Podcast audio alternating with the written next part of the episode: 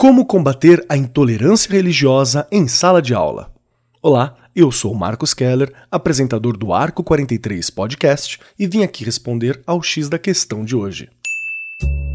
Começa agora o X da questão. Vamos começar pelo começo.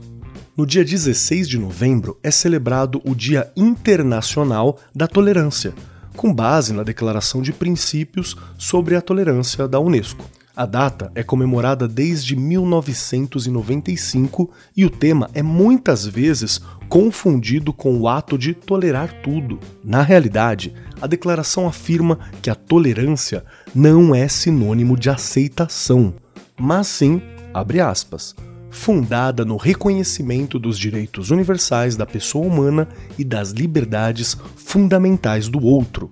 Fecha aspas. Portanto, basta reconhecer que cada pessoa é única e tem o direito à liberdade de expressão, respeitando, é claro, certos limites, para não serem cometidos atos de preconceito baseados nessa ideia.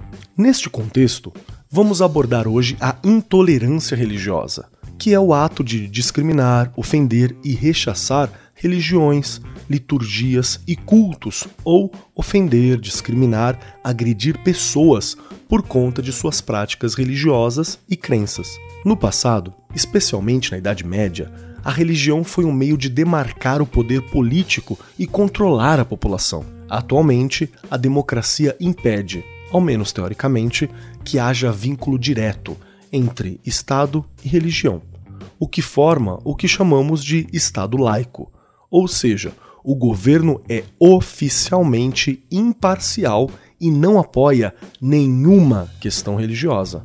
E assim, seus cidadãos são livres para aderirem à prática religiosa de sua preferência.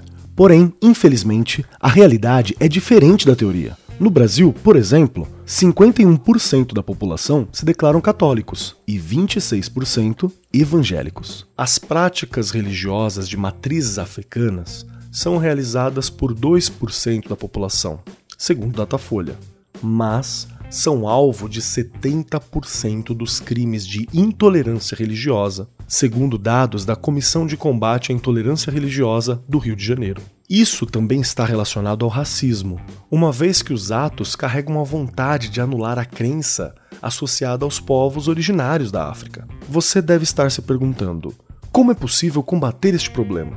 Uma das soluções começa na educação.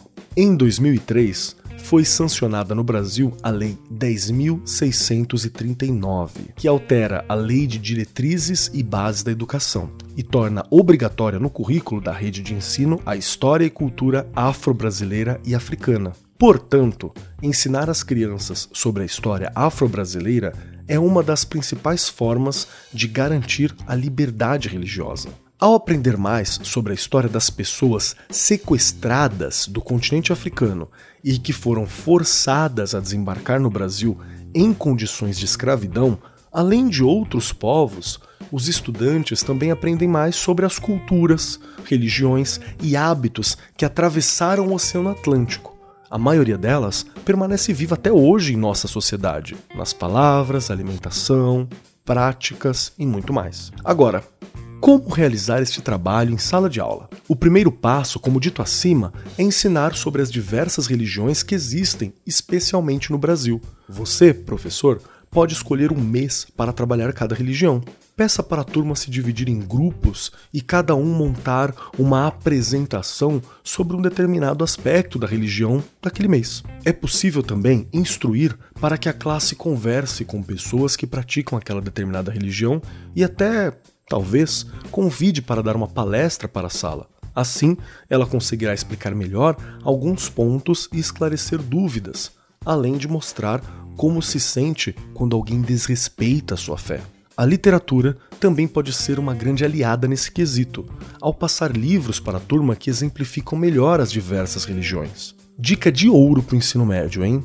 Jorge Amado é um dos escritores brasileiros famosos praticante da Umbanda e tem livros dedicados ao culto dos orixás, envolvendo-os em suas lindas histórias. E assim, podemos construir um mundo mais plural e respeitoso.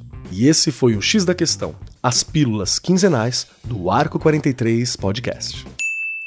O X da Questão, por Arco 43, o podcast da Editora do Brasil.